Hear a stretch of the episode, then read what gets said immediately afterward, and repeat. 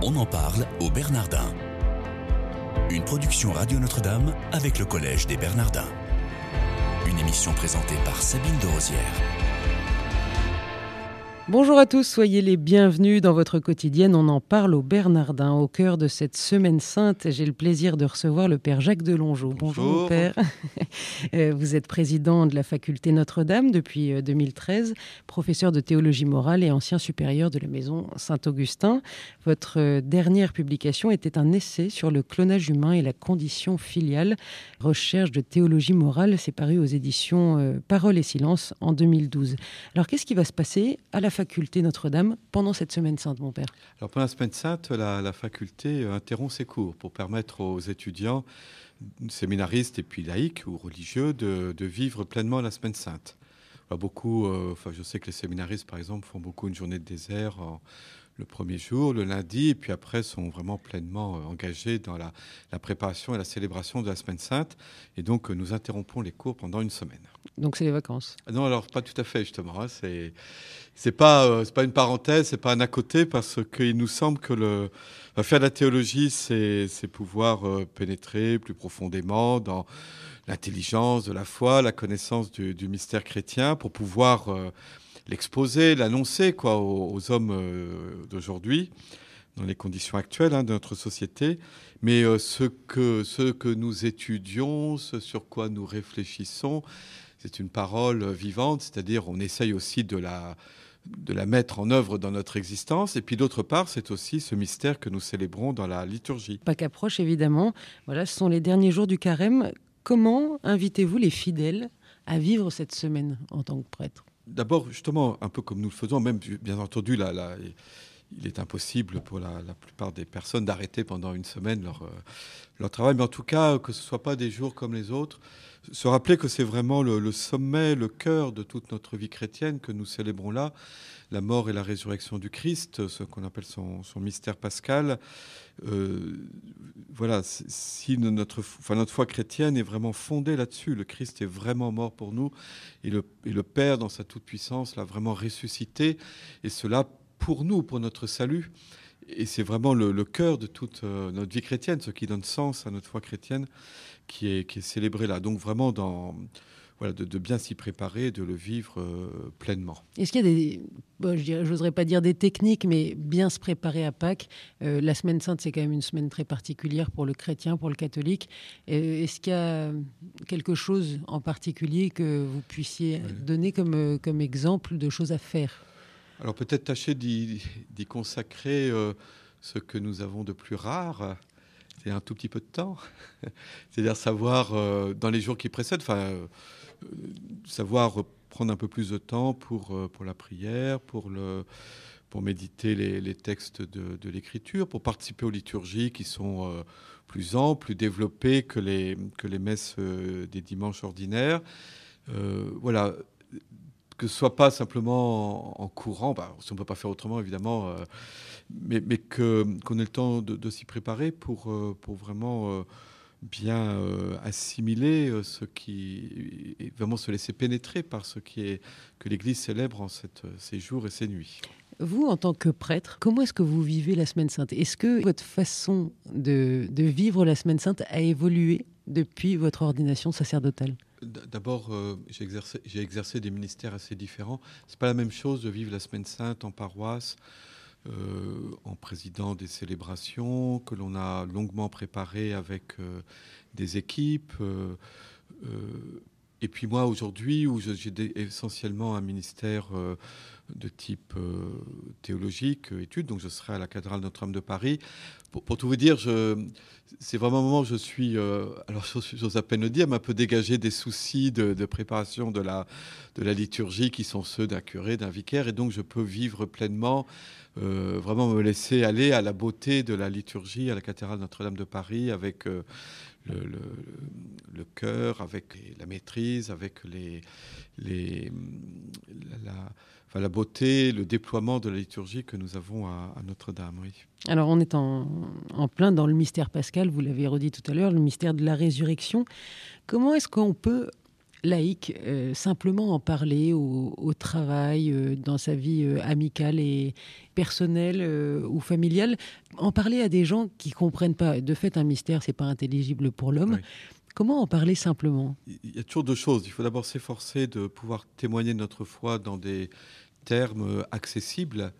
Et en même temps se rappeler que la foi est un don de Dieu, donc ne pas s'étonner si pour un certain nombre de personnes, ça reste pour le moment quelque chose qui apparaît euh, tout à fait euh, étrange ou auquel il reste, euh, qu'il respecte, mais auquel il reste fermé. Hein. Je pense que Pâques nous rappelle que le christianisme, la bonne nouvelle, l'évangile, est d'abord un message de salut, un message de salut qui se comprend dans la perspective de la, de la vie éternelle. C'est-à-dire que ce que le Christ est venu nous apporter, c'est la bonne nouvelle d'une victoire sur la mort. Et donc que la mort n'est pas euh, la fin de tout, un anéantissement, euh, euh, simplement le fait de sombrer dans, le néant, mais que la mort est un, est un passage. C'est pas une consolation facile, comme parfois les gens le croient, face à la dureté de la mort. Hein. les chrétiens savent bien que, la, face à la mort, nous, nous ressentons aussi bah, le rejet, parfois l'horreur, les larmes. Jésus lui-même a, pleuré à Gethsemane euh, face à, l'imminence de sa passion et, de sa croix. Et Jésus a assumé la douleur de l'homme face à la mort. Donc il ne s'agit pas de, trouver dans la foi en la résurrection une consolation facile. On sait bien que ça n'est pas ça, mais c'est une espérance. C'est-à-dire que la vie a un sens malgré la mort, la vie a un sens parce que la mort n'est pas simplement la fin de tout, et que pour nous chrétiens, avec le Christ, euh, nous croyons que la mort est un passage vraiment, hein, un passage vers, euh, vers Dieu, vers la maison du Père, hein, passer de ce monde au Père.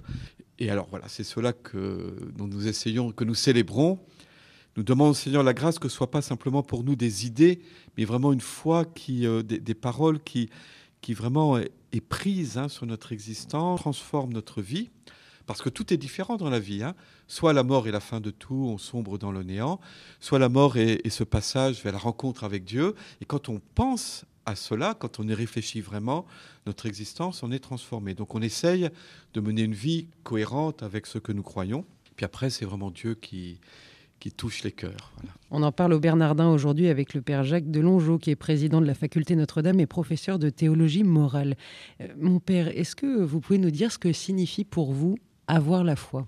Bon, évidemment, l'expression, ma réponse immédiate qui vient à l'esprit, c'est-à-dire c'est pas quelque chose qu'on a, qu'on a, qu'on n'a pas, qu'on possède. Euh, la foi est quelque chose qui est reçu de Dieu d'abord, mais par des intermédiaires, les, parents, la famille, euh, ou alors euh, bien d'autres voies par lesquelles la foi nous est donnée. Je pense que la foi est un chemin c'est pas être bardé définitivement de certitude, c'est vraiment une assurance, mais une assurance qui, nous relance sans cesse dans une démarche de, recherche. D'ailleurs, euh, la théologie, c'est bien ça, c'est cette recherche incessante de l'Église qui essaye de, pénétrer plus avant dans la connaissance du Christ.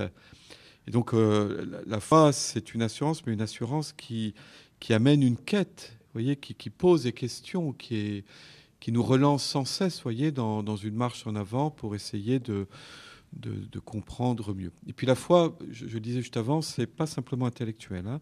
C'est intellectuel, c'est notre intelligence qui, qui, travaille, mais c'est aussi un engagement de vie. Hein. C'est simple, c'est la foi véritable est celle qui transforme notre vie, qui nous amène à, vraiment marcher sur, euh, d'engager notre vie, ce risque d'engager notre vie sur le chemin que le Christ a tracé, celui de l'amour de Dieu et du prochain. Alors Père Jacques Delongeau, c'est pas des confessions intimes hein, que je demande, mais plus d'ordre personnel. Quelle est votre vertu préférée? Peut-être celle qui manque le plus, la patience. la patience est très important. Hein. c'est une des marques de de l'amour. Hein, Elle est la mère de, toutes les vertus. Oui, c'est ça, c'est une des marques de, l'amour. Il y en a bien d'autres, évidemment. Hein. Toutes les vertus sont unifiées par justement l'amour. Hein. C'est l'amour qui est un peu la forme de toutes les vertus, qui fait que une vertu n'est véritablement vertu que si elle est mise au, service de, de l'amour du, prochain, de Dieu et du prochain. Et à, l'inverse, euh, c'est l'amour se se prouve lui-même par le fait que, de cet engagement euh, moral. Est-ce que vous avez un saint préféré?